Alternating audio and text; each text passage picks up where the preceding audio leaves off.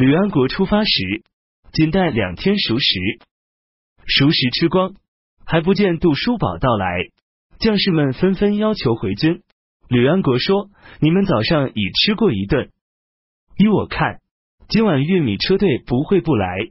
如果不到，我们夜里撤退也为时不晚。”杜叔宝果然到来，车队乘韩香镇，杜叔宝在韩香镇外流动搜索前进。庄主杨仲怀率五百人在车队前开路，吕安国、黄回等发动袭击，杀了杨仲怀。连同他的部下全部斩尽。杜叔宝赶到时，黄回打算乘胜追击。吕安国说他会自己逃掉，用不着再动手。于是撤退三十里，停下来住宿。夜里派骑兵前去侦查，杜叔宝果然丢下运米的车队逃跑。吕安国就在夜里返回去，纵火烧毁米车，虏获牛两千余头而还。五月丁亥朔初一夜晚，刘顺的部队崩溃，向淮西投奔玄户的长征旗。此时刘雷谷前进，向寿阳进军。杜叔宝把城外居民及散兵聚集城内，绕城自守。刘与各路部队分别在城外扎营。山阳王刘修写信给殷衍，分析利害得失。明帝又派御史王道隆携带诏书，赦免殷衍。刘烨写信给殷衍，并附上殷衍哥哥殷愿的儿子殷淼的一封家书。殷衍和杜叔宝都有投降之意，可是大家意见不一，又继续守城。益阳西山蛮族首领田义之起兵，响应健康朝廷。明帝下诏任命田义之为辅国将军，统领益阳西蛮的事务。壬辰初六，任命辅国将军沈攸之为雍州刺史。丁未二十一日，任命尚书左仆夜王景文为中军将军。庚戌二十四日，任命宁朔将军刘成民为冀州刺史。甲寅二十八日，刘宋在休宁陵安葬陆太后，谥号为昭。张勇、萧道成等与薛索儿作战，大破薛索儿军。薛索儿退守石梁，梁尽，大军溃散。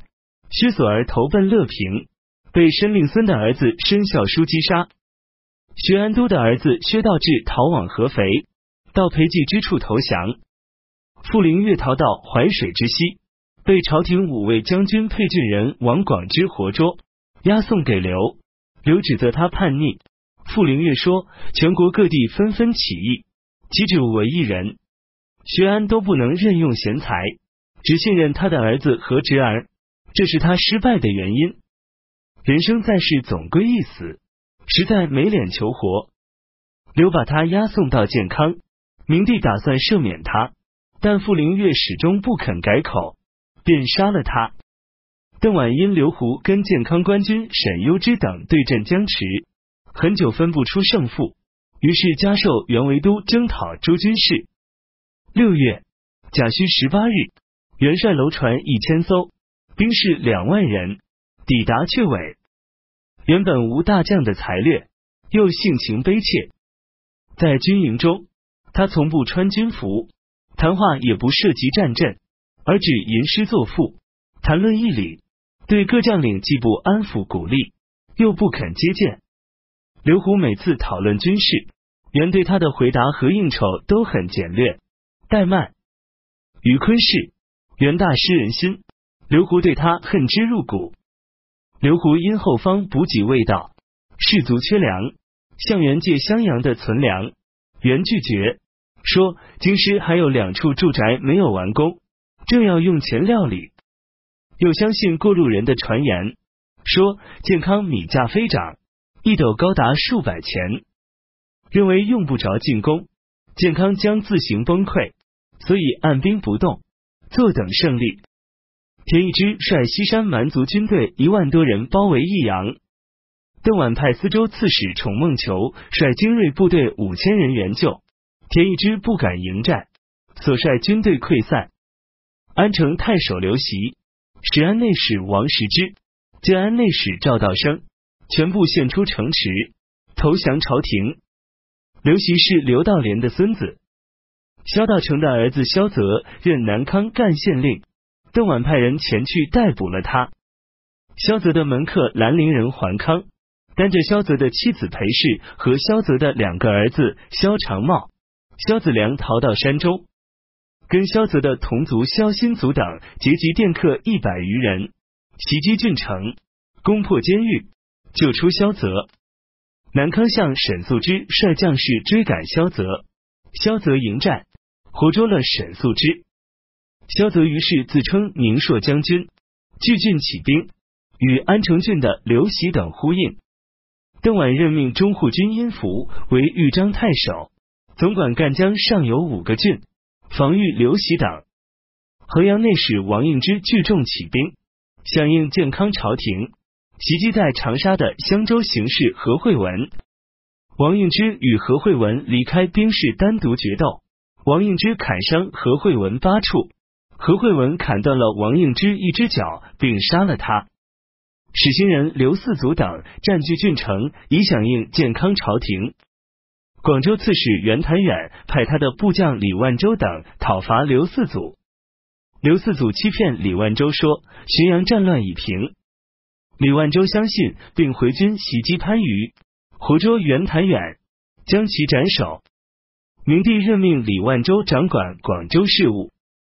最初，武都王杨元和把王府设在白水。力量薄弱，不能自存，于是抛弃部族，投奔北魏。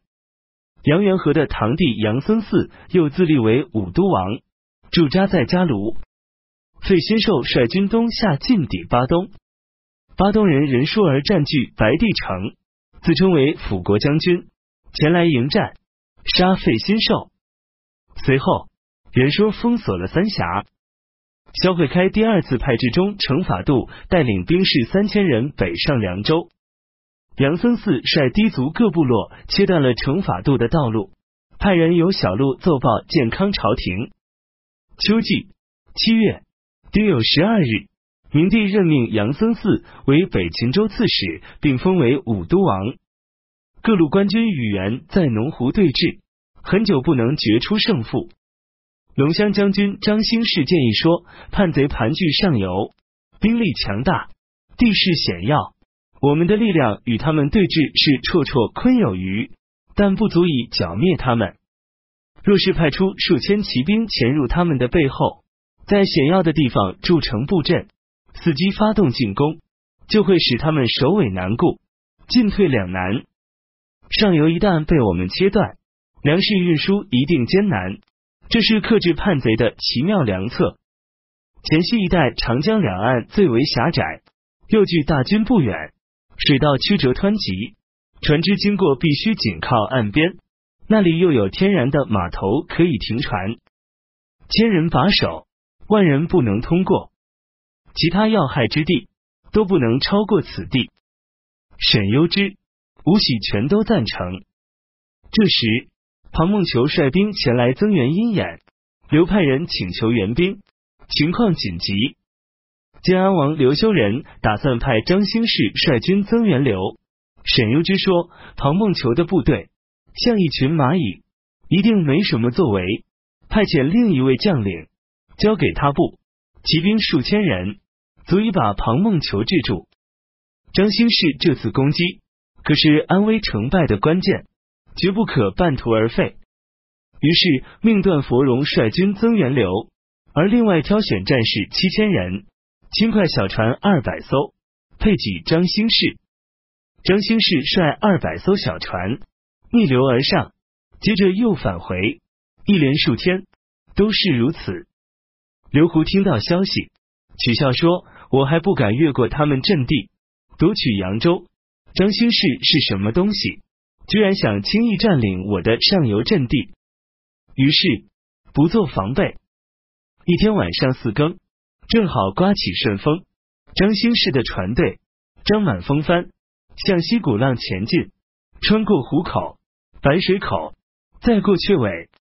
刘胡发觉之后，急忙派他的将领胡灵秀领兵在东岸追赶，紧跟张兴世的船队前进。戊戌十三日。晚上，张兴士停泊于景洪浦，胡灵秀也留在此处。张兴士暗中派遣部将黄道彪，率七十条快艇直插黔西，安营扎寨。己亥十四日，张兴士率主力西进，直接进驻黔西新营，胡灵秀无法阻止。庚子十五日，刘胡亲自率领水陆联合的二十六支军队前来攻击黔西。张兴士的将士打算迎战，张兴士不允许，说贼寇离我们还远。气势旺盛，打起仗来箭如雨下。然而气太盛，容易衰弱；箭太多，容易枯竭。不如等待。命令将士照旧加强攻势。不久，刘胡船队接近，进入漩涡。张兴士命受计之任农夫率精壮军士数百人先行攻击，主力部队相继一起前进。刘胡败退，数百人阵亡。刘胡收兵而回。当时张兴氏营寨还不够坚固，建安王刘修仁担心袁回军与刘胡合力在攻前夕，打算分散他们的势力。辛丑十六日，命沈攸之、吴锡等用皮蒙在船上攻击农胡，杀数千人。当天，刘胡率步兵两万人，披甲骑兵一千人，打算再攻张兴士。晋抵黔西相距只有数十里时，袁因农胡吃紧，命刘胡回兵增援，黔西的营寨因此得以建成。刘胡派人散布谣言说前西已经平定，官军大为恐惧。沈攸之说不对，前西如果战败，众人中至少会有一人逃亡回来，必定是他们攻击失利，散布假情报，扰乱军心。下令军中不得妄动。不多时，前西捷报传到，沈攸之把前西送来刘胡氏族的耳朵、鼻子送给农胡守军，原一常惊骇恐惧。沈攸之黄昏时回军，龙骧将军刘道福进攻山阳，程天作向刘道福投降。庞梦求前进到益阳，刘派吕安国等在了潭迎击。大破庞孟求军，庞孟求逃到益阳。王玄谟的儿子王台善聚众起兵，夺取益阳，归附健康朝廷。庞孟求逃到蛮族居住的山区，死在那里。